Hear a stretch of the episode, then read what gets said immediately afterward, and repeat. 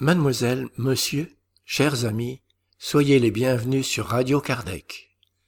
Cette nouvelle émission commencera avec Moment Spirit, leçon pour un enfant. Nous vous proposerons ensuite d'écouter Esteban parler de démocratie et spiritisme. Nous allons retrouver ensuite Ève et Jésus chez vous, une psychographie de Chico Xavier avec l'esprit Neo Lucio, qui nous présente les sublimes leçons qu'enseignait Jésus chez Simon-Pierre, aujourd'hui, la leçon de la graine et le cerf inconstant. Nous vous proposerons ensuite une causerie du Césac avec Régis Verhagen, le spiritisme consolateur. Et nous donnerons la parole à Jean-Pierre pour la partie qui concerne Jésus et l'Évangile.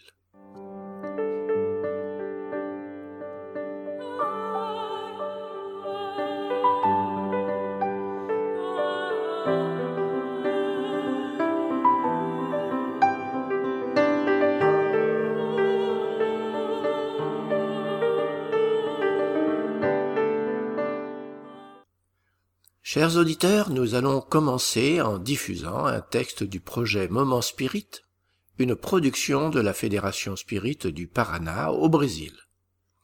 Moment Spirit, c'est une collection de plus de 3800 messages d'optimisme, de joie et de motivation. Nous avons le plaisir de pouvoir participer à ce projet, en enregistrant et en diffusant ce contenu en français. Pour les plus curieux, visitez la page www.momento.com.br. Aujourd'hui, leçon pour un enfant. Écoutons.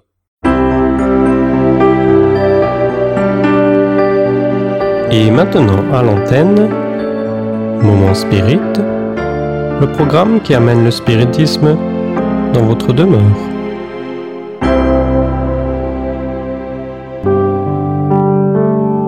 Leçon pour un enfant.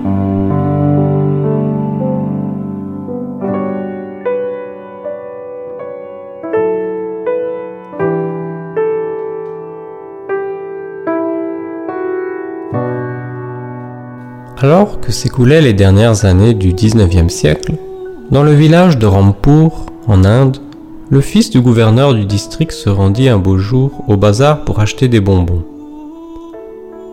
Chemin faisant, il rencontra une femme âgée, boiteuse, qui faisait la mendicité. Compatissant, il fit ce qu'il avait vu faire sa mère à de nombreuses reprises. Il lui donna tout ce qu'il avait sur lui et rentra chez lui sans bonbons. Malgré tout, il était toujours sous le coup d'un sentiment d'inquiétude. Sundar Singh était sûr que les quelques pièces de monnaie ne seraient pas suffisantes pour remédier aux besoins urgents de la vieille dame. Il avait remarqué que le souffle du vent froid agitait les haillons qui enveloppaient son corps maigre et aurait souhaité pouvoir le mettre à l'abri. Il alla donc voir son père, lui raconta l'histoire et lui demanda s'il ne serait pas possible de lui donner cinq roupies, ce qui lui permettrait de s'acheter des vêtements chauds. Comme il était absorbé par des questions d'ordre politique, Sher Singh ne fit pas attention à la véritable signification de la requête de son garçon. Aussi lui répondit-il qu'il avait déjà plusieurs fois secouru cette femme, et qu'à présent son fils devait laisser quelqu'un d'autre le faire. Sendar ne fut pas satisfait par cette solution. Après tout, il vivait dans un grand manoir ancien, très confortable, où la nourriture était bonne et où les vêtements chauds ne manquaient pas. Vu qu'il savait où son père gardait l'argent, en silence, il retira cinq roupies et sortit de chez lui dans l'intention de les remettre à la nécessiteuse. Mais les pièces de monnaie lui brûlaient la main. C'était du vol, et il comprenait très bien la valeur morale de l'action pratiquée. Et si son père venait à le découvrir, il n'avait pas peur de la punition. Il craignait seulement de perdre l'amitié et la confiance de sa famille. Il s'arrêta, regarda les pièces de monnaie, les retint fermement dans sa main fermée et retourna chez lui prêt à les rendre. Or, il y avait du monde près du coffre. Sundar trouva donc une bonne cachette où laisser l'argent et ne dit rien. Plus tard, son père se rendit compte qu'il manquait des pièces. il était sûr de les avoir déposées dans le coffre. Il chercha mieux. Peut-être par distraction les avait-il mises à un autre endroit, mais cela s'avéra infructueux. Il demanda alors à son fils s'il ne les avait pas vues, et celui-ci répondit que non. Finalement, comme il ne s'agissait pas d'une quantité importante, le gouverneur oublia l'affaire. À la nuit tombante, tout le monde alla se coucher après avoir lu un extrait du livre sacré.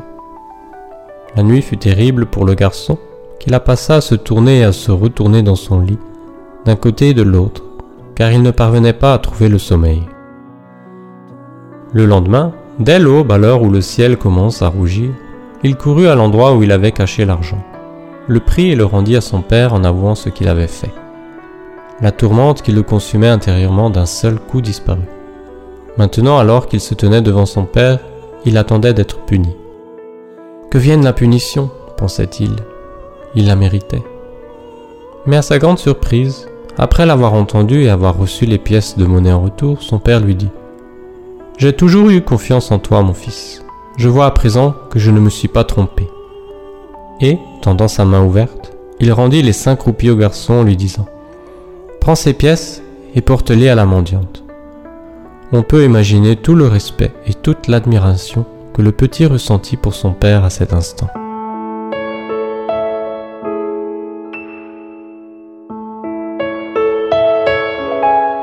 Éduquer les enfants, leur enseigner les valeurs morales demande des soins. Il n'est pas de juste formule prêtant à l'équivoque dans le processus éducatif. Or, une bonne dose de compréhension, une once de psychologie, une observation attentive et beaucoup d'amour nous assureront certainement les meilleurs résultats dans l'éducation morale de nos enfants. Pensons-y et faisons en sorte de nous y consacrer.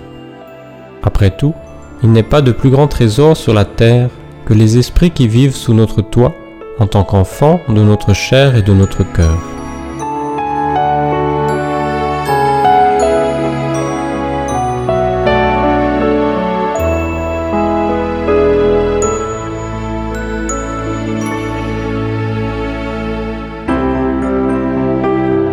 Ainsi se termine un autre épisode de Moment Spirit offert par livraria mundo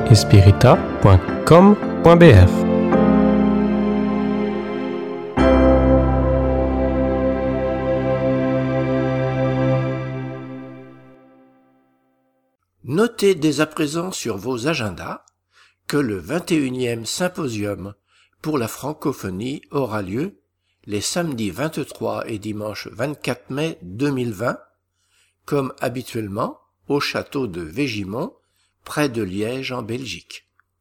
Le thème central de cette année 2020 sera Quelle devrait être la place du spiritisme dans la société actuelle?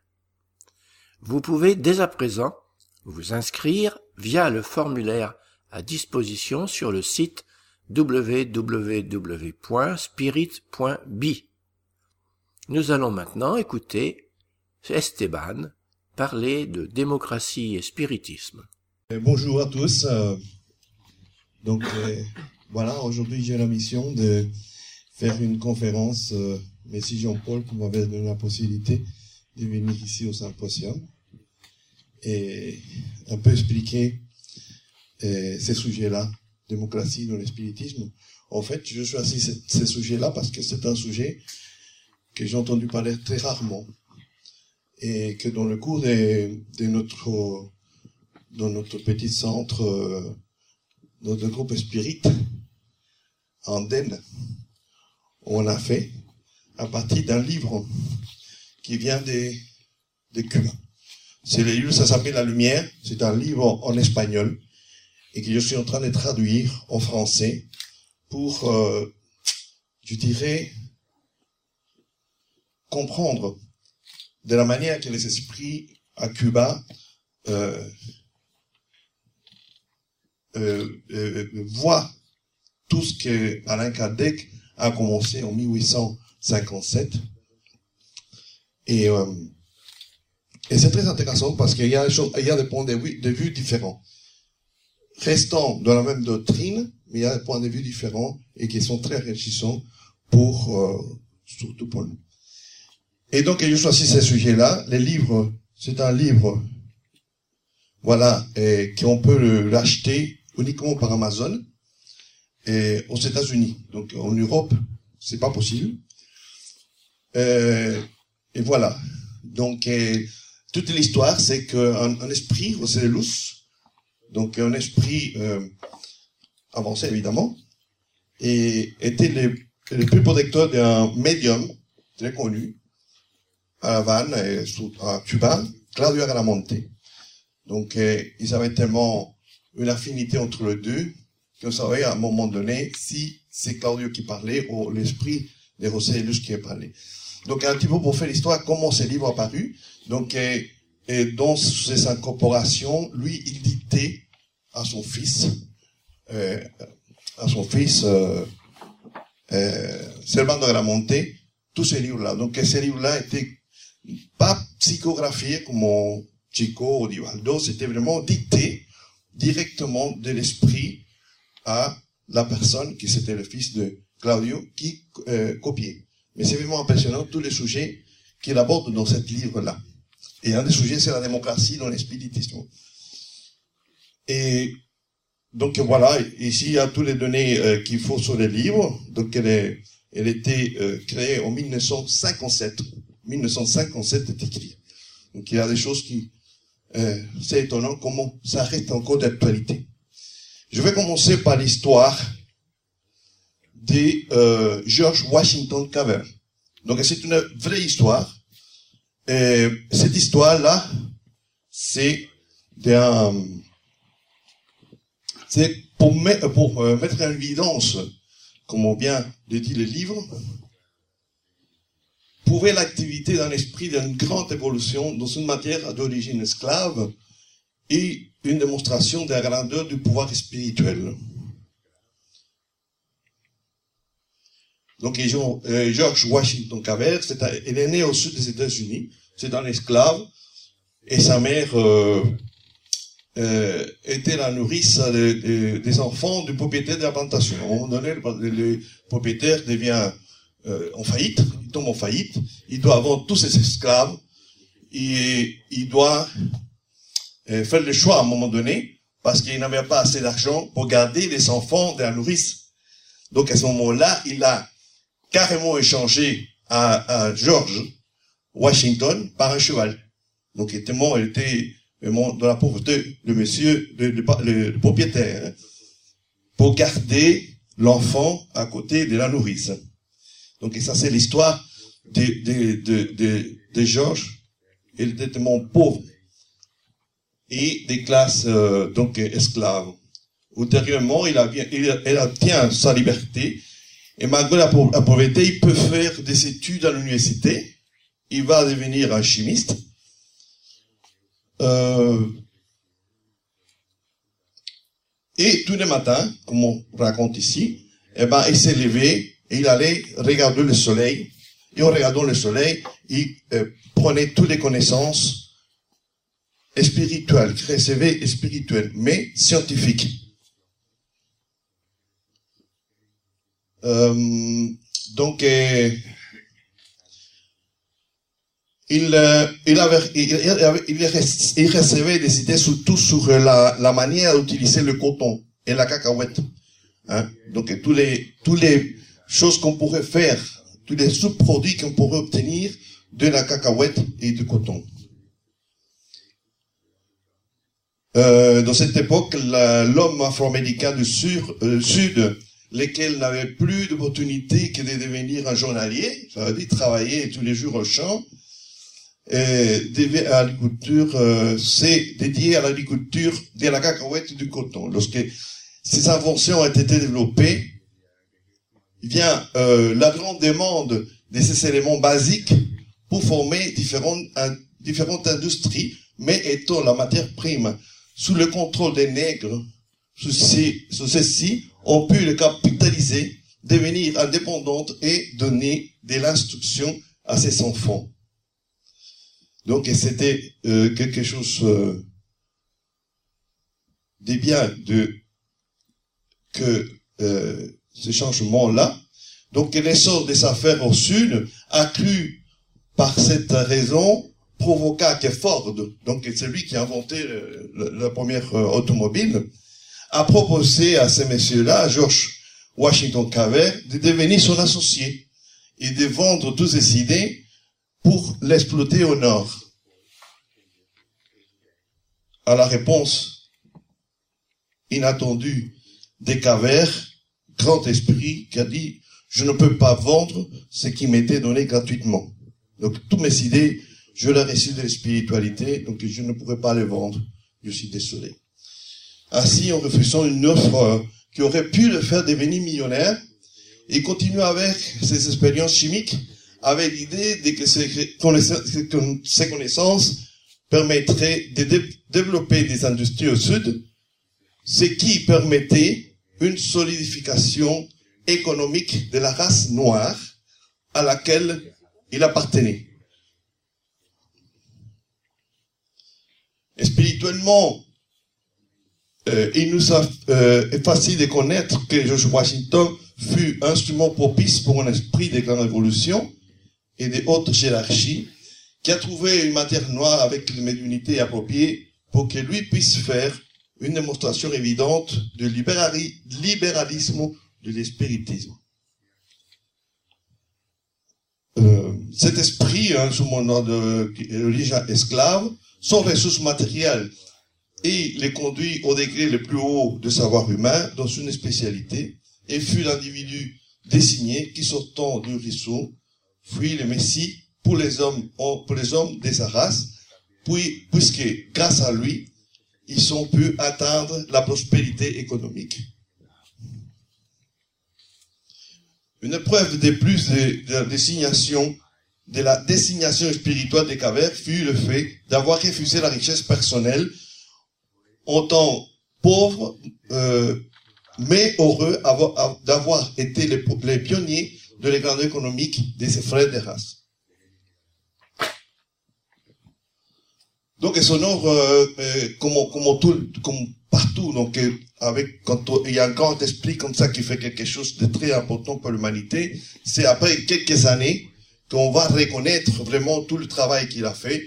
Donc, immédiatement, ça n'était pas reconnu par les Américains, mais peu, peu, des années après, il était considéré une, des plus grands chimistes des États-Unis.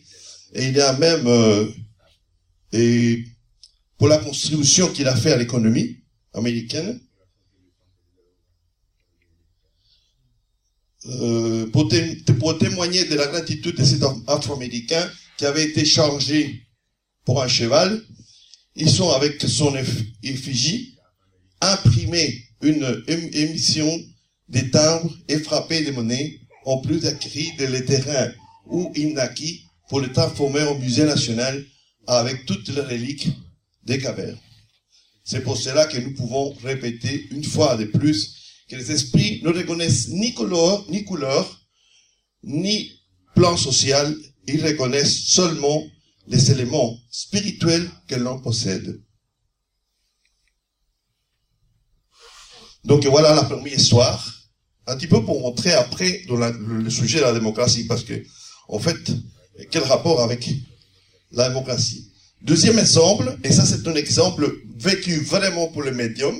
Donc le médium, à un moment donné, il a reçu la visite euh, d'une jeune euh, de race blanche, tout monté par cet amour organique difficile à, diagnostiquer, après avoir revu toutes les connaissances médicales, sont trouvées remèdes à ces mots. Elle va, aller euh, dans son centre spirituel. Une fois que le médium est traité, euh, euh, il, a commencé, à, on, a commencé à investiguer le problème, le pourquoi ces filles avaient cette, anomalie, cette maladie. Il s'était mis à soumettre un, un tout travail afin de remédier sa situation organique. La tâche effectuée est arrivée à un point déjà défini dans la vie de la patiente il réussit à éclairer, sa situation socio-économique et entamer un processus intense pour définir le pourquoi ses souffrances. l'analyse spirituelle, donc on a analysé spirituellement la dame, a déterminé que l'état d'inconscience de la paralysie du développement médiunique de la patiente était dû à un état intérieur, donc à une vie intérieure. Ces jeunes qui, dans une étape antérieure, avaient été aussi de la race blanche, avaient eu une situation économique confortable car ils avaient possédé des esclaves euh, lesquels avaient été maltraités par elles de façon cruelle. Aujourd'hui, cet esprit sont venus évoluer avec elle. Lorsque la jeune a eu connaissance de son passé, en se voyant dans la situation présente, pensa que ceci constituait une humiliation d'évoluer avec ce, type d'esprit. Pourtant, c'était la seule manière d'avancer dans ses médunités et d'arrêter ses passions matérielles. Après l'analyse approfondie, il se relève qu'elle voulait travailler uniquement avec des esprits intellectuels, évidemment, ou avec ceux qui étaient de la même race, euh, classe sociale, pardon. Mais voici la raison pour laquelle existe le libéralisme spirituel. Les progrès spirituels de cette jeune, dans, dans le domaine qui était le sien, était possible uniquement si elle permettait à ces esprits africains d'évoluer près d'elle, puisque, comme mon esprit désincarné aujourd'hui, il n'avait ni couleur ni classe, sinon une mission à accomplir. Voilà deux histoires euh, un peu interpellantes, comme on peut dire, dans les, dans les spiritualités, dans le spiritisme, il n'y a pas de prédilection. Une fois qu'on on, part, on, change de matière, on n'est que l'esprit. Et donc, il faut bien et, tenir ça en, considération. Et c'est de là que, donc, à partir de ces deux exemples-là, on va euh, écouter ce qui voudrait, ce qu'a voulu dire José de Luz par rapport à la démocratie dans le spiritisme. Le concept théorique de démocratie ainsi que l'idée de l'appliquer à tout être humain a été limité en pratique. C'est tout, pardon, limité en pratique à cause de la passion propre de l'homme. Chose qui est tout à fait logique. Donc si on n'est pas parfait, comment est-ce qu'on voudrait faire une démocratie parfaite? Donc les trois points de base euh, basiques de la démocratie, liberté, égalité, fidélité et fraternité, c'est pas possible d'appliquer puisque on a encore une évolution à faire. La manque d'évolution spirituelle que présente l'homme et l'effet de vivre dans l'inconscience de la vraie réalité lui fait comprendre des grands, les fait commettre, pardon, des grandes erreurs qui seraient évitables s'il avait eu une conscience claire du milieu qui l'entoure. Nous allons faire une comparaison entre la doctrine religieuse dirigée par l'homme et la doctrine aux, sciences spirites, ou comme vous voulez l'appeler, dirigée par les esprits et comment s'élope la démocratie entre elles. Les différentes religions sont dirigées par un noyau d'hommes, sous base des lois et règles fixées, dictées par l'homme lui-même. L'homme étant faible, cette résolution sortie de son raisonnement peut être ou pas correcte. Euh, ces mêmes règles, plus l'égoïsme, l'arrogance, l'orgueil, provoquent la discrimination sociale et des races dans cette collectivité dirigée par l'homme. Ces règles obligent aussi les membres d'une congrégation à effectuer les tâches les plus dures lorsqu'ils n'apportent pas une dot à la mesure de leur recette. Donc on sait bien que parfois il y a des religions, il y a des, des, philosophies où euh, il faut apporter une dot pour pouvoir euh, être euh, un membre reconnu dans, la, ces sociétés-là. Le pouvoir financier de l'adepte est une barrière pour l'inscription dans certains noyaux religieux. L'égoïsme ou l'arrogance sèment les semences de la discorde entre congrégations pour le désir malade de se surpasser matériellement. De telle manière que maintes fois, il se droit le droit et, et la raison nécessaire pour former un nouveau noyer, un nouveau foyer, pardon, euh, un nouveau euh, foyer, voilà. Noyau. pardon, noyau. Lorsque ces demandes ne sont pas satisfaites. Ça va? Si je vais trop vite, il faut me le dire. Hein. Est-ce que ça va jusqu'au maintenant? Oui? D'accord. L'orgueil des castes assis profondément la plupart d'entre eux qui sont trois les droits de s'écarter de tout ce qui n'appartient pas à la race propriétaire de tous les charges hiérarchiques. hiérarchiques. Ceci à un point tel qu'il empêche l'égalité et cependant il existe des temples dans quelques pays séparés par des races et même lors et même lorsque les circonstances l'exigent, ils sont séparés par des races eux-mêmes d'un même temple, dans le même temple. Tout cela en prêchant une activité religieuse censée prétendre, prétendre trouver l'union des esprits afin d'élever sa pensée vers Dieu, qui est le symbole de l'unité, donnant comme résultat et par l'action de l'homme lui-même la division entre les hommes. Après avoir soumis la, doctrine spirite au plus rigoureux examen concernant la démocratie, nous trouvons qu'elle est constituée par un noyau d'hommes, mais que sa direction, son administration, provient des esprits. Être qui, après avoir euh, abandonné la chair, se sont dépouillés de l'égoïsme, de l'arrogance, de l'orgueil, enfin de toutes les passions, et pour et par leur degré d'évolution supérieur. Et ces esprits en pleine liberté d'action peuvent se servir des instruments possédant les qualités nécessaires pour développer leur activité à travers eux. De cette manière, nous voyons des individus humbles et des faits et des faibles préparations intellectuelles et matérielles produire et exécuter des missions importantes et arriver à atteindre des très hauts niveaux d'évolution matérielle, lesquels ne peuvent pas arriver des individus de grande préparation matérielle et intellectuelle. De même que la manifestation spirituelle n'a pas de prédilection par rapport à la position sociale ou intellectuelle d'un individu, elle n'a pas non plus concernant la race, car leurs fluides sont localisés dans l'individu avec des qualités requises de n'importe quelle race noire, blanche, jaune, Et vous savez pourquoi? Parce que les esprits est les seuls qualifiés pour choisir la race des différentes matières dans laquelle il a été emprisonné.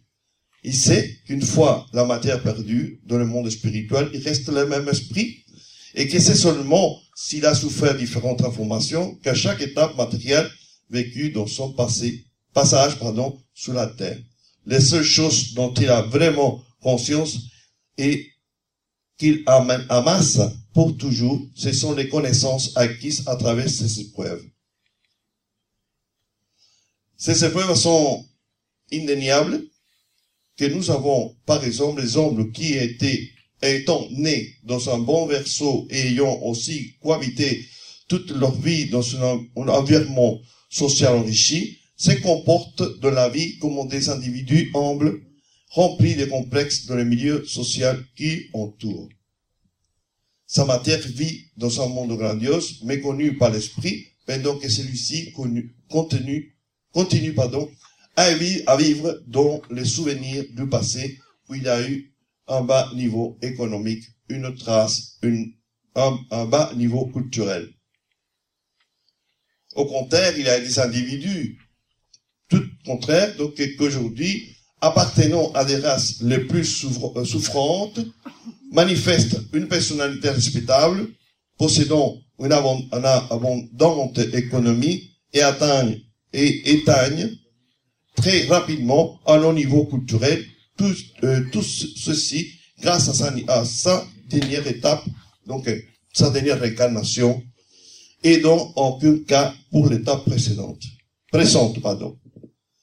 La connaissance de ces faits par les esprits et par la transmission de ceux-ci aux hommes comme enseignement fait qu'ils ne dictent ni loi, ni règles, ni reconnaissance, ni reconnaissent les conditions sociales ni les races. Face à eux, tous les hommes sont égaux, esprits emprisonnés qui, au moment présent, ont une enveloppe déterminée. Comme les esprits hautement responsables de la doctrine ayant décidé si démocratique donnent aux adeptes de la même le droit dans les assemblées délibératives d'exposer leur opinion et idées comme si elles sont comme si elles sont opposées à celles du directeur, bon, responsable. Ainsi, on pourra dégager les doutes qui apparaissent dans toutes les associations et pouvoir donner une fidèle interprétation aux manifestations spirituelles reçues.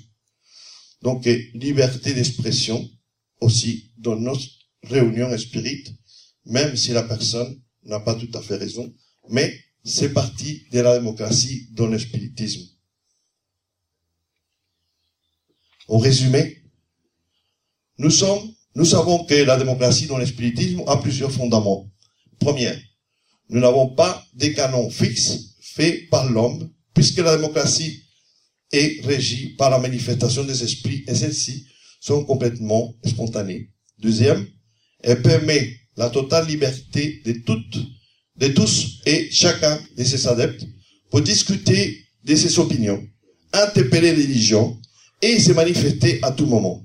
Et troisième, l'égalité et la fraternité entre les membres à l'intérieur et à l'extérieur du temple et accepté par la connaissance qui ont les mêmes de la vie spirituelle.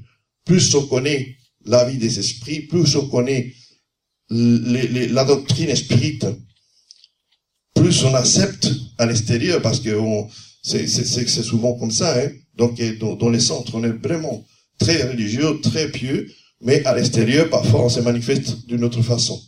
Donc pour accepter bien ça, il faut comprendre la démocratie. Donc voilà. Comme ça, je terminais mon point point. Mais tout ça, ça m'a fait penser. Euh, donc, je vous avais dit, c'est pour moi, c'est assez nouveau, et je pense que il y a pas mal de livres, dont tous les livres de Chico, de, de, qui viennent du Brésil, sur le monde à la qui parlent de, ces aspects-là un peu de, différentes manières. Ici, ça c'est un peu plus concentré, plus primitif, je dirais naïf, mais c'est bien exprimé comment euh, et le, le, le, le spiritisme, c'est une religion qui est commandée par, par l'homme. Et je pense que Divaldo a dit ça en plusieurs euh, définitions, euh, différentes positions qu'il a fait. Et il est régi par les esprits, par les esprits supérieurs. Donc, euh, c'est les esprits qui va euh, diriger notre processus d'évolution.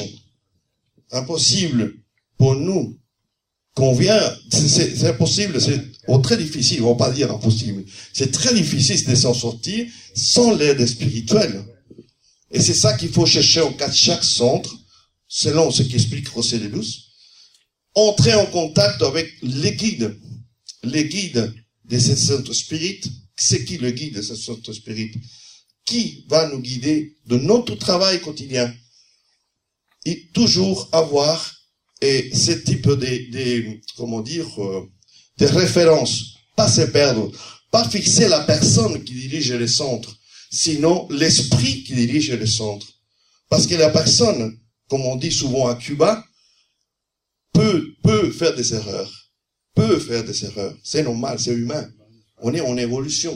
Mais l'esprit supérieur, Évidemment, c'est tout un travail, hein, parce qu'identifier l'esprit qui s'est fait euh, responsable d'un centre spirit, ça, ça peut euh, prendre des années, même des années. Hein, pour, pour, pour, connaître son guide spirituel, ça, peut prendre des années avant de savoir qui est mon guide, qui sont mes esprits protecteurs. Ça prend des années. Mais c'est chose tout à fait nécessaire.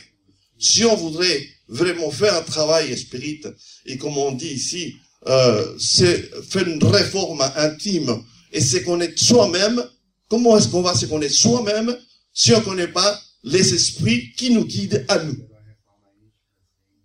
Parce que souvent, et j'ai l'expérience personnelle, parfois, je fais, je, bah, je fais, on a des idées dans la tête, je dis, mais pourquoi est-ce que je pense comme ça? Pourquoi est-ce que je sens ces, sensations? Et ça, parfois, ça ne vient pas de nous. Ça vient des esprits qui nous entourent. Parce que quand on me disait quelqu'un dont, dont, la petite réunion qu'on fait le, mercredi, est-ce que tous les esprits qu'on a autour de nous, sont, comment dire, euh, ils ne se bagarrent pas, les esprits qui sont, parce que ce sont nos esprits protecteurs, ce sont les esprits qui sont autour de nous. Est-ce qu'il n'y a jamais de bagarre? Je dis, seulement le fait de penser qu'il y a toujours un guide, un responsable, c'est que parfois ça ne se passe bien, pas bien. Donc il y a, il il y a vraiment des conflits. Il y a des gens qui vivent aujourd'hui beaucoup de problèmes matériels, spirituels, parce qu'ils sont des voûtes spirituelles malades, compliquées, des centres spirites qui ferment. Pourquoi? Parce qu'il y a une guerre entre ces esprits qui sont dans cette centre spirit. Donc c'est là la démocratie. C'est là qu'il faut chercher vraiment la force de, l'espiritisme. Si on n'a pas clair ça dans sa tête, alors on est condamné à répéter l'histoire. Chaque fois, déménager, chaque fois, chercher autre chose. Pourquoi? Parce que on n'a pas cette communion avec les spiritualités supérieures. Je dis bien, il faut, c'est la spiritualité supérieure. Parce que parfois, euh, euh, on a des, des, des guides et, et, ou parfois on a des médiunités qui sont guidées par des esprits et obsesseurs. Ils nous aident à devenir médiums. On travaille comme médium, mais on travaille avec des esprits qui, nous ont été envoyés pour euh, euh, nous faire du mal. Mais finalement, l'esprit comprend que ça sert à rien et nous aide à, à avancer. Comme vient disait Divaldo dans une conférence, j'ai eu vraiment un esprit obsesseur que c'était la guerre pendant des années. Aujourd'hui, c'est mon allié. C'est quelqu'un qui m'aide à faire mon travail. Et ça, c'est l'idée. Ça, c'est l'idée. Et je, trouvais ça très beau, ces manières de penser. Euh, comment, euh, comment il faut faire confiance aux esprits pour évoluer. Parce que nous, comme la physique, c'est le chaos. Donc, quelque part, il y a deux, deux principes thermodynamiques. Le premier, c'est la, c'est la conservation de l'énergie. On sait bien. Et le deuxième, c'est l'entropie. Et l'entropie, c'est des désordres. Et les désordres, c'est la loi naturelle. On va vers les désordres. Créer l'ordre, créer le bien, ça c'est très dur. Parce que ça, c'est pas naturel. Le naturel, c'est ma réflexion maintenant. Je, je, je, je me lâche un peu, c'est ma réflexion. Le naturel, ça vient des les désordres. C'est comme une tasse de café qu'on met sur la table. La tasse va se refroidir. Elle va partager son désordre avec le reste. Mais jamais une tasse de café sur la table va se chauffer. Donc, dans ce sens-là, il faut chercher cet ordre. Cet ordre où on va le trouver dans les spiritualités, dans les esprits supérieurs. Et c'est ça la démocratie. Et les esprits supérieurs, ils voient donc en nous matière, ils ne voient pas de différence. On ne voit pas des couleurs, des, des, des races, on ne voit pas des supériorités matérielles, on ne voit pas des supériorités intellectuelles. On voit des gens plus humbles et la matière, plus facile pour l'esprit de donner ce message, d'utiliser ces matières-là. C'est pour ça que c'est très important au médium de développer la médiunité en chacun de nous. Quelle médiunité vous avez Quelle médiunité vous savez? Et à partir de ce moment-là, vous pouvez commencer à travailler. Et, avec confiance, sûreté, son guide, ma protection. Je suis sûr de ce que je suis en train de faire, de le bien, si je, ce que je peux faire et ce que je ne peux pas faire. Et c'est la spiritualité qui va nous donner ça. Si on essaye de mettre notre raison là on est perdu. Pourquoi? Parce que on n'est pas parfait, tout simplement. Peut-être qu'il y a des gens qui arrivent, mais c'est vraiment. Donc c'est ça le, message que que j'ai compris de, ce, de cet euh, chapitre du livre de, la lumière euh, sous la démocratie. Voilà. La revue Spirit existe depuis 1858. Elle est aujourd'hui un organe du Conseil Spirit international. Sa réalisation est prise en charge par le mouvement Spirit francophone. Elle est éditée au format papier en couleur et haute qualité d'une part, et au format numérique d'autre part. Vous y trouverez l'illustration des principes de base du spiritisme, des dossiers qui approfondissent un thème à chaque numéro et des articles plus légers. Cette revue est un outil privilégié d'étude du spiritisme. Elle peut être prise comme support de discussion dans un centre spirit. Dans un langage clair, moderne et concret, nous essayons d'aborder les enjeux de notre société moderne et complexe, tout en restant dans le prolongement de la ligne sûre tracée par Alan Kardec. Nous allons retrouver Ève et Jésus chez vous, cette psychographie de Chico Xavier, avec l'esprit Neo Lucio, qui nous présente les sublimes leçons qu'enseignait Jésus chez Simon Pierre, et aujourd'hui la leçon de la graine et le cerf inconstant. Jésus chez vous.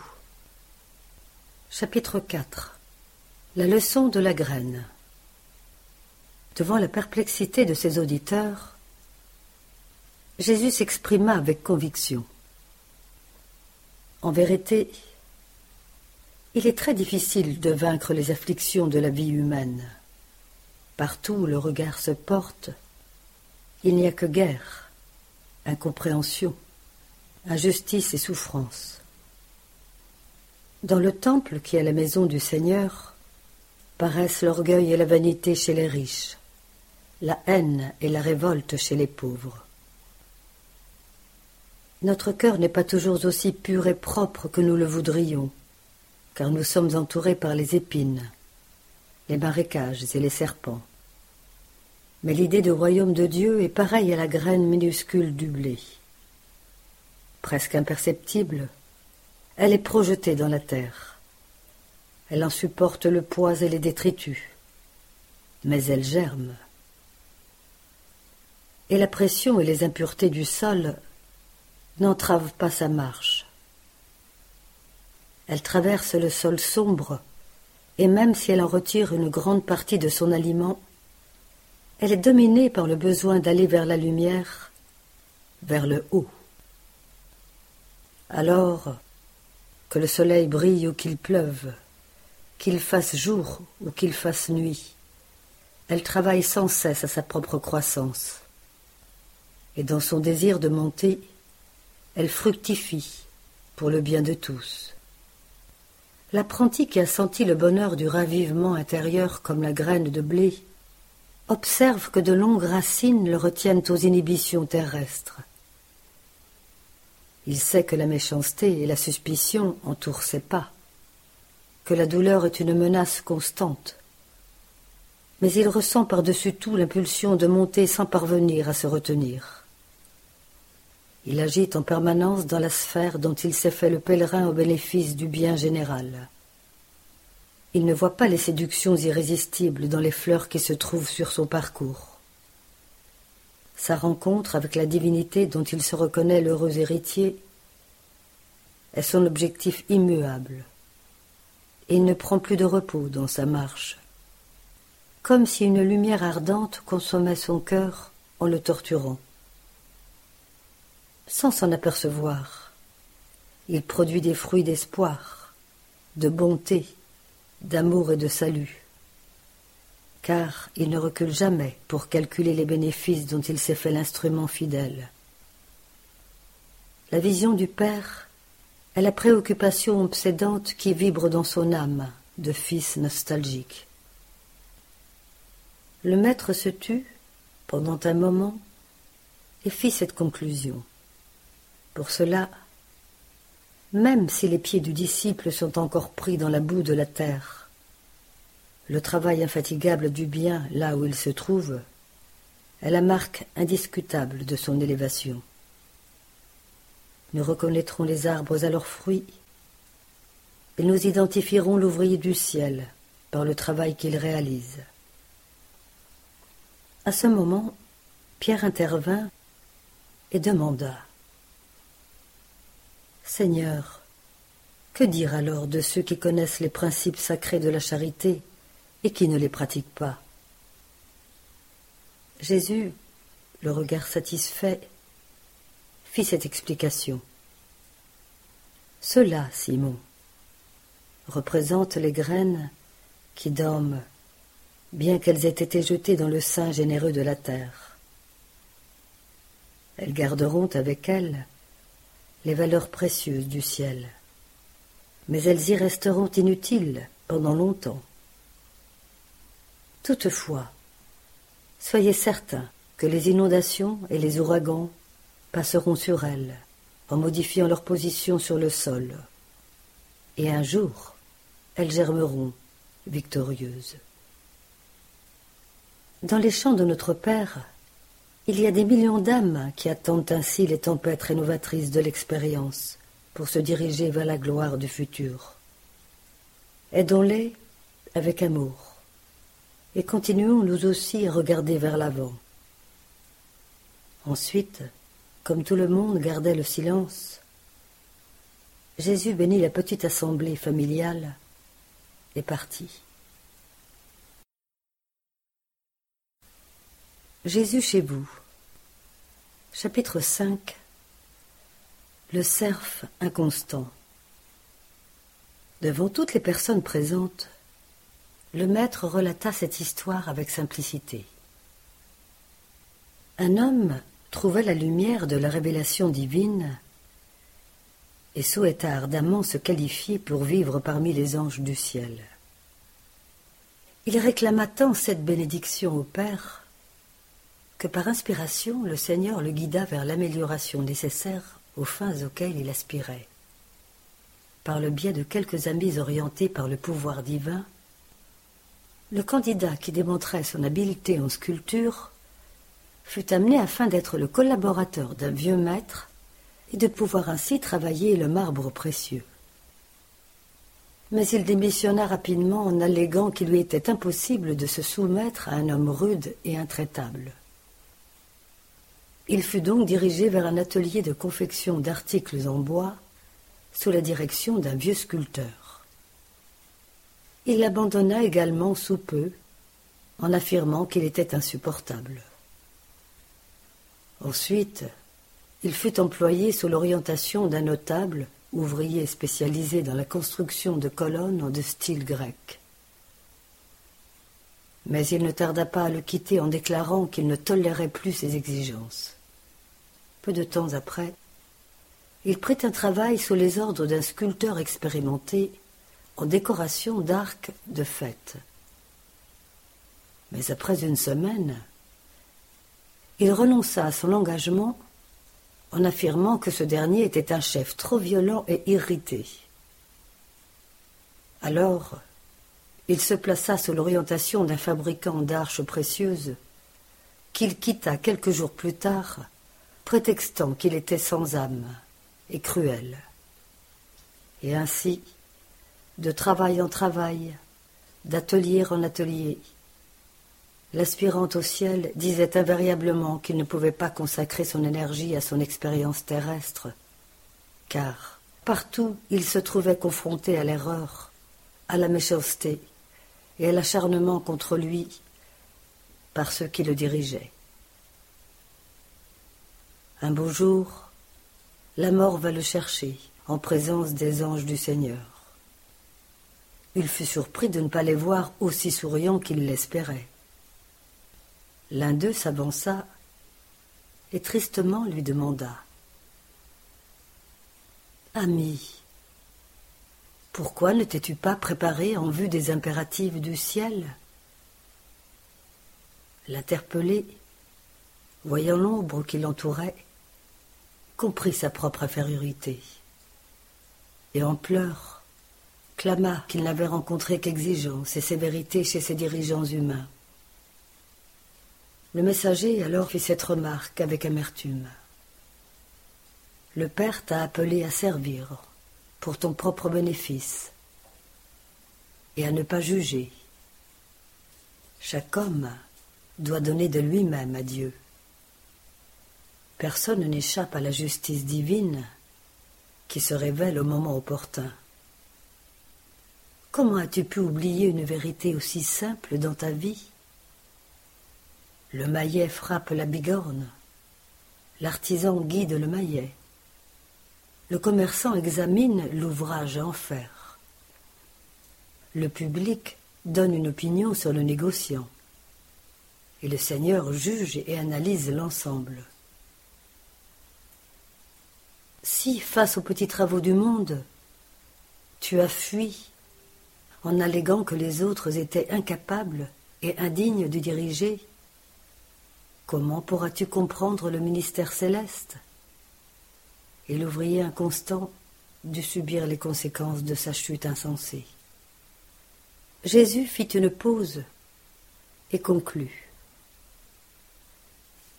Celui qui se trouve sous la domination de personnes qui suivent une discipline rigoureuse et sévère obtiendra d'excellents résultats s'il sait et s'il peut profiter de cette fermeté, en s'inspirant du bois brut au contact du rabot bienfaisant. Béni soit la main qui éduque et qui corrige. Et bienheureux celui qui s'améliore au contact de son geste de rénovation et de perfectionnement.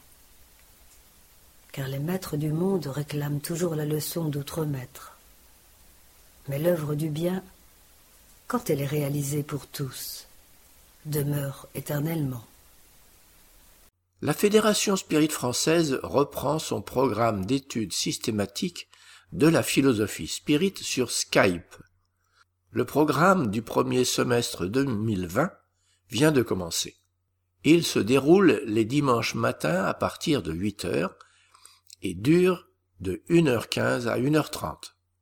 Pour vous inscrire, envoyez un mail à fédération spirit française en un mot, gmail.com en indiquant votre pseudo Skype. Toutes les indications nécessaires vous seront données. Nous vous proposons maintenant une causerie du Césac avec Régis Verhagen, le spiritisme consolateur. Voilà. Alors on va commencer à la causerie. Je vais essayer de vous faire un peu voyager. On va essayer de faire un petit voyage ensemble. On va aller loin, assez loin, dans un pays chaud, très aride. Il y a quand même pas mal de végétation, mais le paysage est relativement désertique, avec des rochers, quelques arbres, beaucoup de sable. On va aussi voyager dans le temps. On va aller quelques milliers d'années en arrière.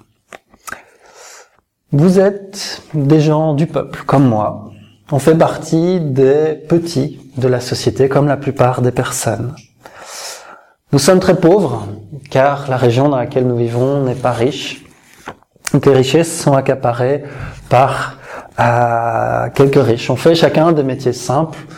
Beaucoup sont pêcheurs ou agriculteurs. Quelques-uns sont peut-être potiers ou euh, fabriquent des outils. Mais la plupart d'entre nous font des métiers simples, des métiers manuels. On n'a jamais été à l'école. La seule école qu'on a eue, c'était à la synagogue, euh, où on a eu une euh, des études religieuses assez basiques. Pour nous, la religion est importante, car on a un peuple très religieux. Mais on se rend bien compte que nous, on est un peu les euh, ceux qui connaissent pas bien la religion. Et surtout qui n'ont pas les moyens de se la payer. Car dans notre pays, la religion est chère. Il faut payer des impôts aux prêtres, tout comme il faut en payer aux Romains qui ont envahi notre pays. Et aussi, beaucoup de rituels sont payants. Il y a des animaux à sacrifier, il faut payer ces animaux, et les animaux, pour les sacrifices, coûtent beaucoup plus cher que les animaux normaux. Et nous, comme on est pauvres, on arrive de temps en temps à se payer un pigeon ou quelque chose comme ça, alors que bah, les plus riches, ils se payent des gros moutons, parfois des bœufs, des trucs qui sont absolument impayables pour nous, qu'on pourra jamais se payer. On prend la plupart de notre salaire pour notre alimentation, à peu près plus de la moitié en tout cas pour acheter simplement du pain. Parfois un peu plus, parfois euh, du poisson ou des choses en plus, mais c'est très simple. Et on voit qu'au niveau de la société, bah, on est un peu moins que rien. On est toujours menacé par la maladie. On a beaucoup de proches qui sont morts, on a beaucoup de proches qui sont malades et aucun d'entre nous n'a les moyens de se payer des médecins. Alors des fois, on va voir n'importe quelle personne qui dit qu'il pourrait éventuellement guérir. On n'a pas trop le choix. Et en plus, on croit en un Dieu qui est très colérique. Et on pense qu'il est aussi fâché sur nous parce qu'on n'arrive pas à bien faire les rituels, soit parce qu'on ne sait pas comment on fait, soit parce qu'on comprend pas trop ces histoires de religion, soit simplement parce qu'on n'a pas les moyens. On est censé aller tous les ans au temple à Jérusalem. Mais c'est un voyage super cher parce que ça prend plusieurs jours, euh, qu'on doit travailler qu'on n'a pas euh, d'argent pour faire ça. On a probablement une maladie, une maladie qu'on ne soignera pas et donc euh, bah, on souffre avec et on fait ce qu'on peut. Ça ne nous empêche pas de travailler.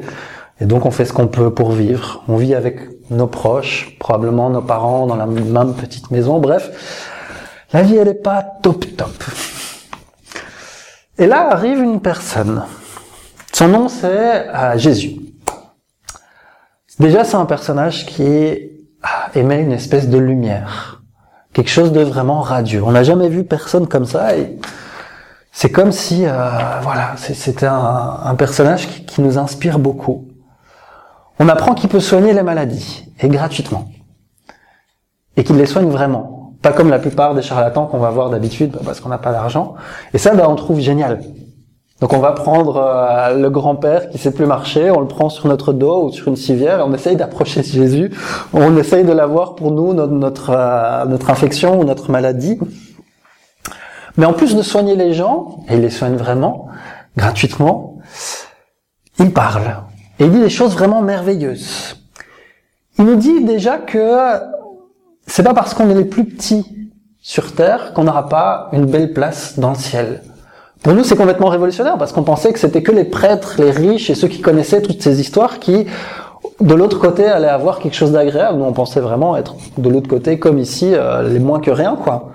Et il nous dit non, les plus petits de cette terre, bah, ce sera les premiers de l'autre côté. Il ne parle plus d'un Dieu vengeur, il parle d'un Dieu qui est comme un père, qui nous accueille. Il nous dit que toutes ces souffrances par lesquelles on passe ont du sens. Alors que donc on pensait que ça servait à rien, quoi. Qu'on était juste ceux qui n'avaient pas de bol. Il met surtout en avant des valeurs qu'on pensait pas importantes des choses que euh, il nous dit ben voilà il faut faire ça pour être pour aller au ciel. Nous jusqu'ici on pensait que pour aller au ciel bah, il fallait respecter les rituels il fallait euh, les valeurs importantes c'était le pouvoir c'était la force. Mais bon bah, comme on est malade la force c'est pas trop ça le pouvoir bah, non plus. Euh, on pensait que c'était l'honneur enfin tous des trucs d'habitude réservés euh, aux autres que nous. Et nous il lui dit non ce qui est important c'est l'amour. Il nous dit ce qui est important c'est de vous aider les uns les autres ce qui est important, c'est de pardonner. C'est de vous tolérer. Et même si bah, on se rend compte qu'on n'est pas tout à fait en train de faire ça, bah, il y a certains trucs, on les fait un peu. Parce que bah, on est de notre famille, on n'a pas le choix, il faut bien soutenir. Parce que l'amour, ça nous est accessible. Le pardon, on, pourrait y arriver. C'est pas comme tous ces trucs qu'on n'aurait même pas le, le choix d'y arriver.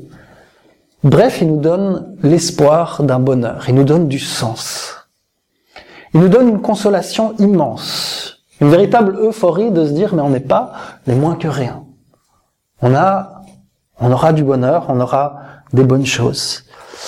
Et à l'époque, le passage de Jésus, ça a fait un effet incroyable. Ça a vraiment fait un effet incroyable sur les gens. Et on se rend pas compte parce qu'aujourd'hui, pour nous, des valeurs comme l'amour, le pardon, la tolérance, ça nous paraît normal. Même si on les pratique pas, on se dit, bah oui, quand on est fâché avec quelqu'un, c'est bien de lui pardonner. Euh, aimer, pour la plupart des gens, ou être aimé, c'est un but important dans la vie. Euh, mais à l'époque de Jésus, pas du tout.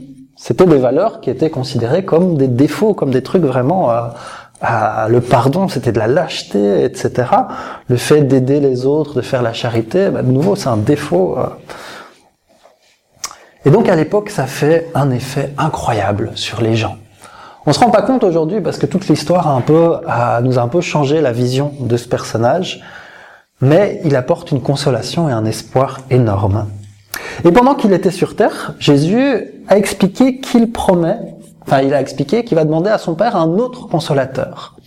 Il dit, si vous gardez mes commandements, je demanderai à mon Père d'amener un autre consolateur. Un consolateur qui restera avec vous éternellement, qu'il appelle l'Esprit de vérité. Et il dit, le monde ne peut le connaître aujourd'hui parce que euh, il ne le voit pas et il ne le connaît pas. Cet esprit de vérité vous enseignera toutes choses et vous fera vous ressouvenir de ce que j'ai dit. Première chose, il avait déjà compris qu'on n'allait pas forcément se souvenir de tout ce qu'il a dit.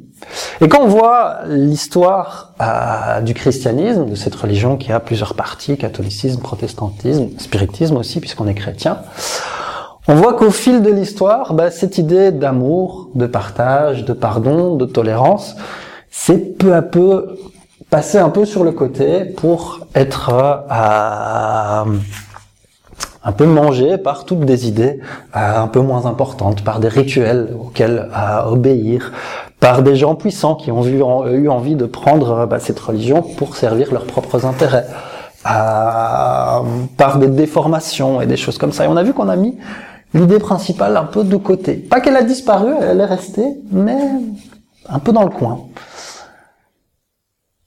Et on avait besoin de se ressouvenir de tout ça, de cette pureté initiale, parce que beaucoup, surtout ici en Belgique, des fois quand on parle simplement du mot Jésus, les gens ils font ouais non non ça m'intéresse pas parce qu'ils ont plaqué l'idée de euh, d'une religion en particulier ou d'actes de religieux qui ne représentaient que mêmes et non pas le message euh, qu'ils étaient censés porter. Et donc on a besoin de se ressouvenir de cette base.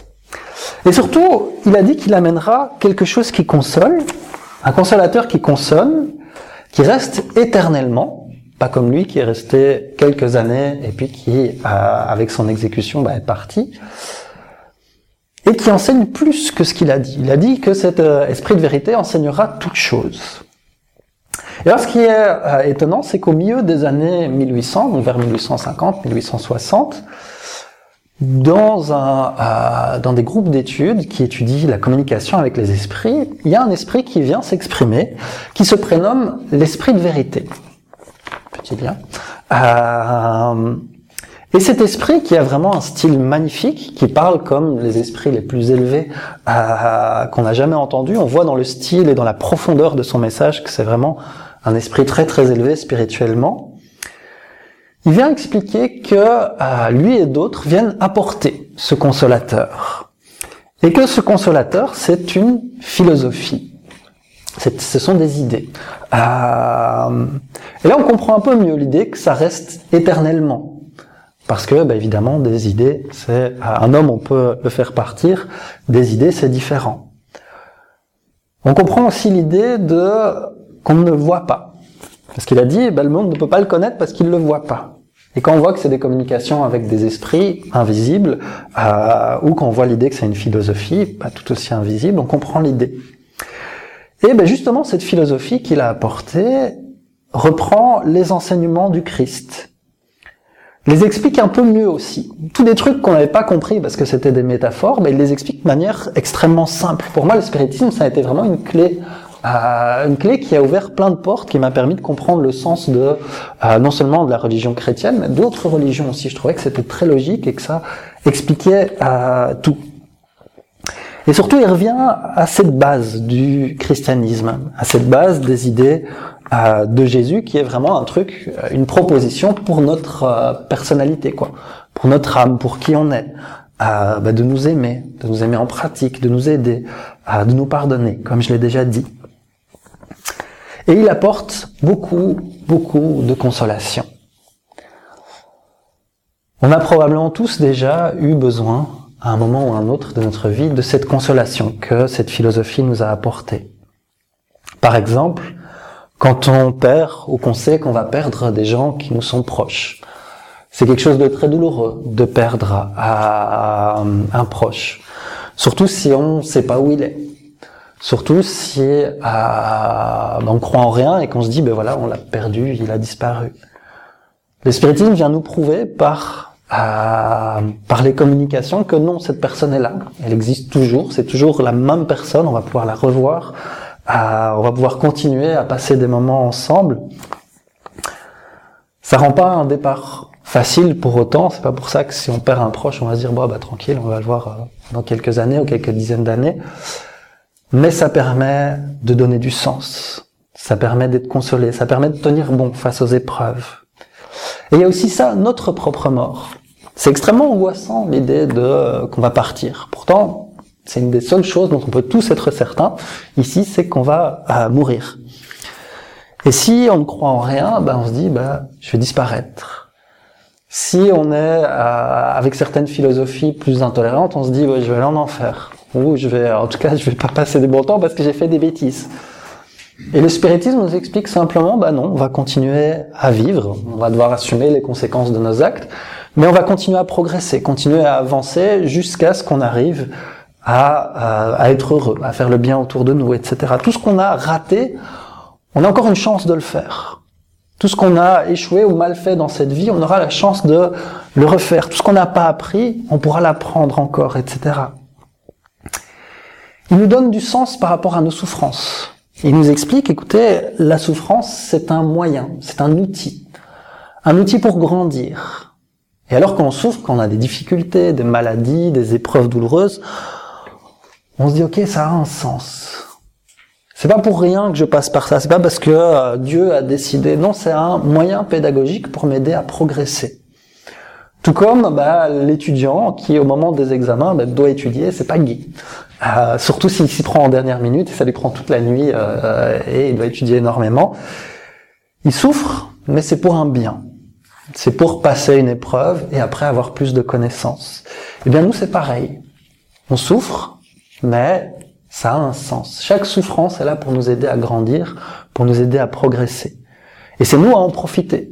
Parce que si on, si on ne comprend pas, si on ne se développe pas à travers cette souffrance, bah, elle va simplement continuer à venir jusqu'à ce que le franc tombe en quelque sorte. Le spiritisme apporte aussi un sens à, l'existence. Pourquoi est-ce qu'on est là sur Terre? Pourquoi est-ce qu'on doit euh, vivre, etc. Puisque le matérialisme, il répond pas trop. Nous dit, ben voilà, profite de ta vie. Puis on se rend compte que quand on profite, ben, on, tombe malade parce qu'on exagère, etc. Euh, là, il donne un sens. Il dit, on est là pour progresser. On est là pour créer des liens positifs entre nous, pour réparer les liens négatifs qu'on a causés par le passé. Euh, on est là pour avancer, pour devenir heureux. Et on se dit oui, on n'arrivera pas à tout faire dans une vie, mais c'est pas grave, on en a plusieurs. Et il nous donne aussi beaucoup de compréhension, cette idée qui nous enseignera toute chose, c'est que le spiritisme nous permet de comprendre plein de phénomènes. Pourquoi est-ce que j'ai toujours détesté mon frère, par exemple? Pourquoi la relation a toujours été difficile avec un frère, un, parent, un proche et tout ça? Euh, Pourquoi je suis né avec tel handicap ou tel problème? Le spiritisme explique plein plein de choses comme ça. Il me faudrait des semaines et des semaines pour tout expliquer. Et ce qui est intéressant, c'est que euh, il n'a pas fini d'expliquer des choses parce que les, euh, entre guillemets, les robinets de euh, des connaissances spirituelles sont toujours ouvertes. On peut toujours aller poser des questions et il y a régulièrement des nouveaux livres, des nouvelles, euh, des nouveaux enseignements qui viennent compléter tout ça. On continue à recevoir plein plein de ces trésors, de ces trésors spirituels parce qu'on laisse ce robinet ouvert des communications avec l'au-delà. Pour tout ça, pour toutes ces idées, c'est vraiment une philosophie qui fait du bien à étudier. Elle a ce pouvoir consolateur, elle a ce pouvoir qui nous permet de comprendre plein de choses. Et donc ça, ça fait énormément de bien de l'étudier. Ça peut faire même énormément de bien de la partager. Parce qu'on se rend pas compte que toutes ces consolations, dans, quand on passe par des moments terribles, quand on passe par des moments difficiles, elle nous aide simplement à tenir bon. Elle nous aide à passer à cette difficulté, à continuer malgré l'épreuve terrible. Et donc, évidemment, partager le spiritisme sans l'imposer, ça c'est clair, euh, mais le partager, ça peut aider beaucoup, ça peut sauver des vies, qu'elles soient simplement au niveau symbolique, au niveau figuré, ou même au niveau propre, de sauver des vies de personnes qui n'auraient pas tenu face à l'épreuve, juste parce qu'on donne du sens, parce qu'on donne de la compréhension. C'est vraiment une force, un bouclier, une ressource qui peut nous aider dans des moments euh, difficiles. Et pour moi, ce spiritisme, il a fait beaucoup et c'est un peu ce que je voulais partager avec vous aujourd'hui. J'espère que cette philosophie pourra vous aider à, dans vos difficultés. Je souhaite que vous puissiez en tout cas en apprendre toutes les merveilles parce qu'il y en a beaucoup. Je vous remercie pour, euh, pour votre écoute. Le trait d'union francophone. Le bulletin du mouvement spirit francophone vous informe sur les activités proposées en francophonie, comme le congrès de médecine et spiritualité, qui a eu lieu cette année à Bruxelles, et aussi dans le monde avec le Conseil Spirit International. Il est proposé gratuitement et peut vous être envoyé par Internet, sous réserve que vous fassiez parvenir votre demande et votre adresse mail à info.lmsf.org. Maintenant, nous allons retrouver Jean-Pierre pour la partie qui concerne Jésus et l'Évangile. Chers auditeurs, bonjour. Après avoir commenté sur Moïse et le décalogue, nous traiterons aujourd'hui de Jésus et de l'Évangile. Première partie. Jésus, guide et modèle de l'humanité. Les esprits supérieurs nous enseignent que Jésus est le type le plus parfait que Dieu ait offert à l'homme pour nous servir de guide et de modèle.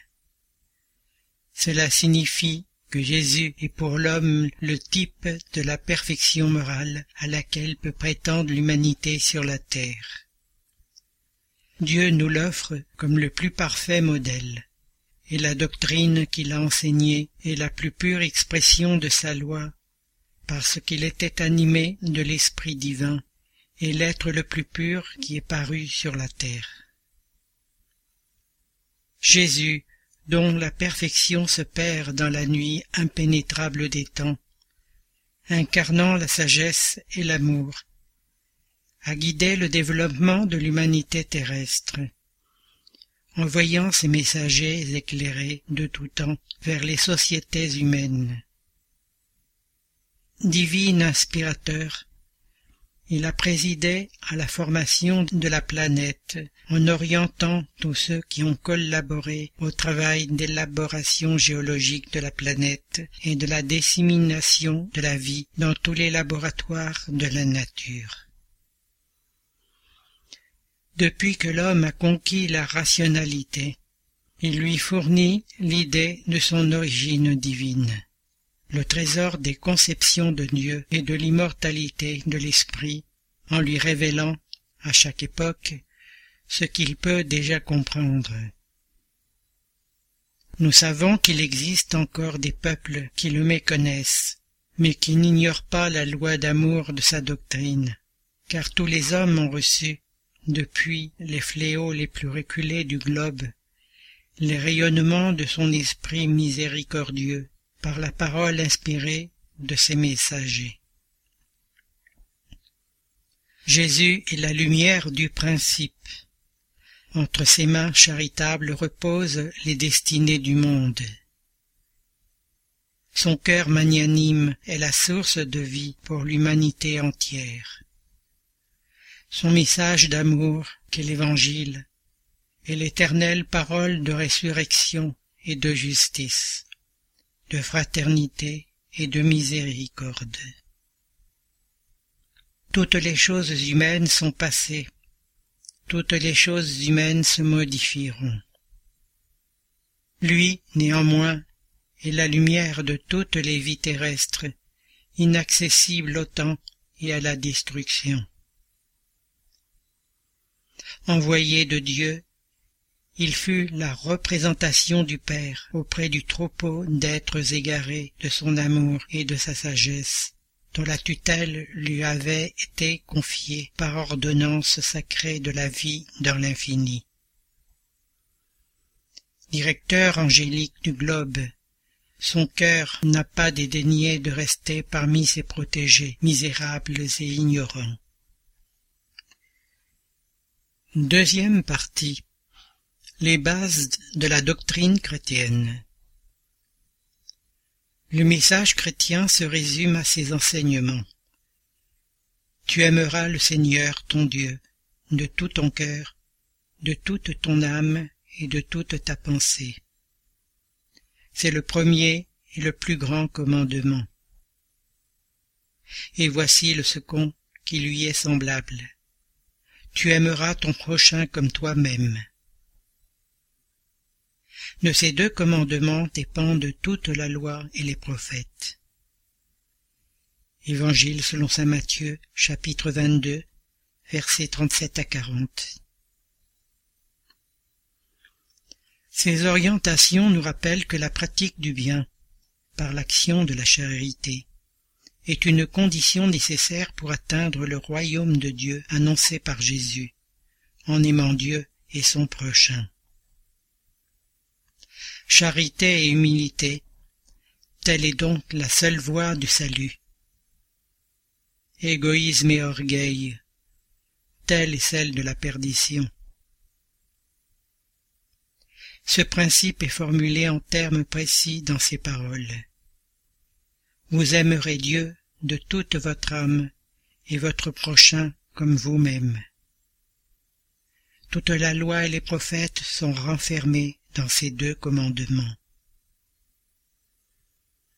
Et pour qu'il n'y ait pas d'équivoque sur l'interprétation de l'amour de Dieu et du prochain, il ajoute et voici le second commandement qui est semblable au premier, c'est-à-dire qu'on ne peut vraiment aimer Dieu sans aimer son prochain, ni aimer son prochain sans aimer Dieu.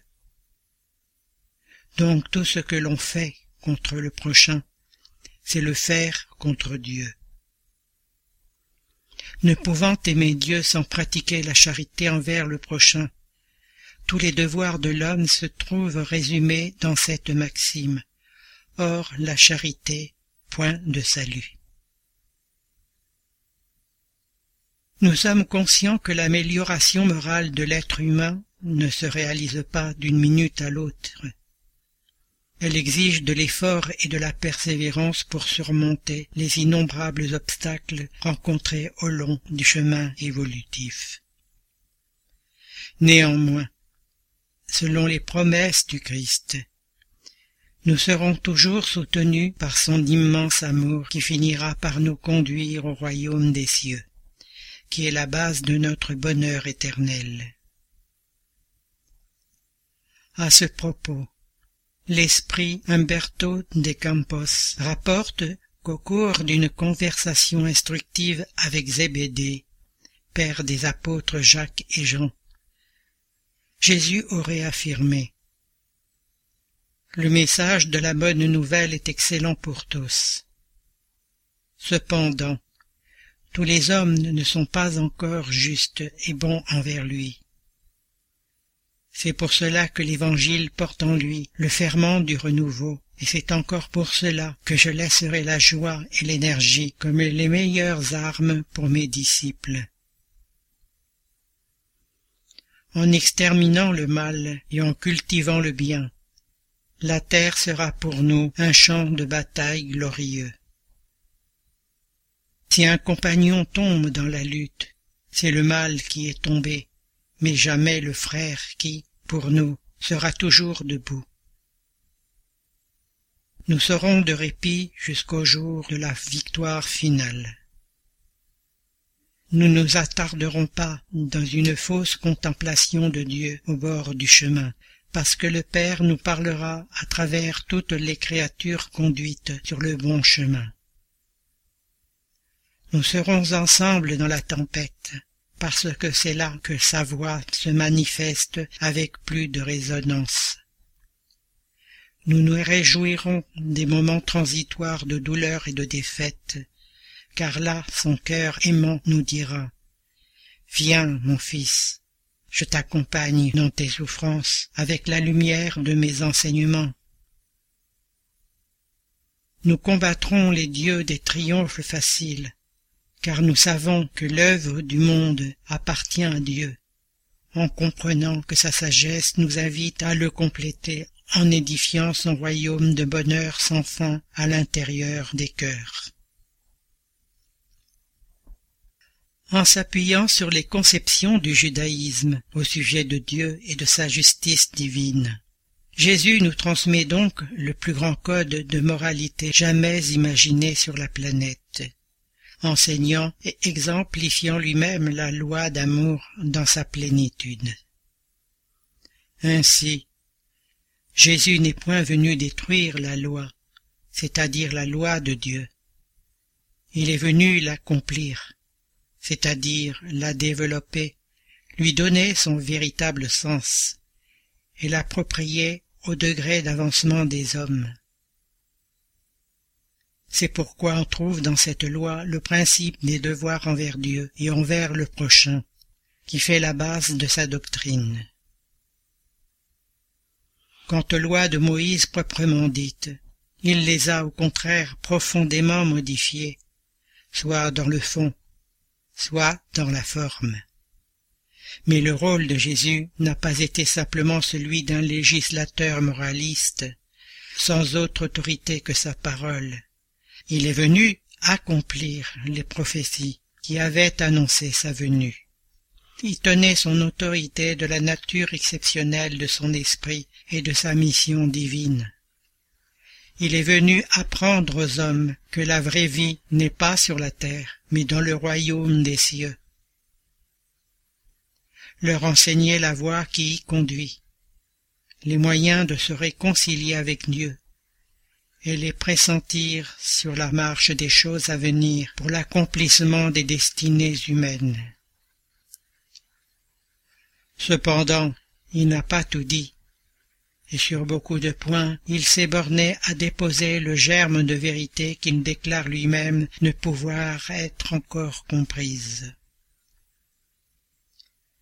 Tôt ou tard, le message chrétien triomphera. L'évangile du Maître divin trouvera encore, pour quelque temps, la résistance des ténèbres. La mauvaise foi, l'ignorance, la simonie, l'empire de la force conspireront contre lui. Mais le temps viendra où son ascendant sera reconnu. Dans les jours pénibles et d'épreuves collectives, c'est vers sa lumière éternelle que l'humanité se tournera, prise d'espoir. Alors, on entendra à nouveau les paroles bénies du sermon de la montagne, et, à travers les plaines, collines et vallées, l'homme connaîtra le chemin, la vérité et la vie. Merci Jean-Pierre. Chers auditeurs, l'émission se termine. Nous demandons au Centre Spirit francophone de bien vouloir nous faire parvenir les informations que nous pouvons relayer activités, dates, conférences, etc. Par mail à l'adresse radio.lmsf.org. C'est avec plaisir que nous en informerons les auditeurs. Vous pouvez aussi aller sur les différents sites du mouvement spirit francophone et y trouver des informations et des renseignements grâce aux liens qui existent sur le site www.lmsf.org. Chers auditeurs, nous sommes heureux d'avoir passé quelques instants ensemble. Nos émissions sont actualisées le premier et le quinze de chaque mois. Et en attendant, nous vous disons à bientôt sur Radio Kardec.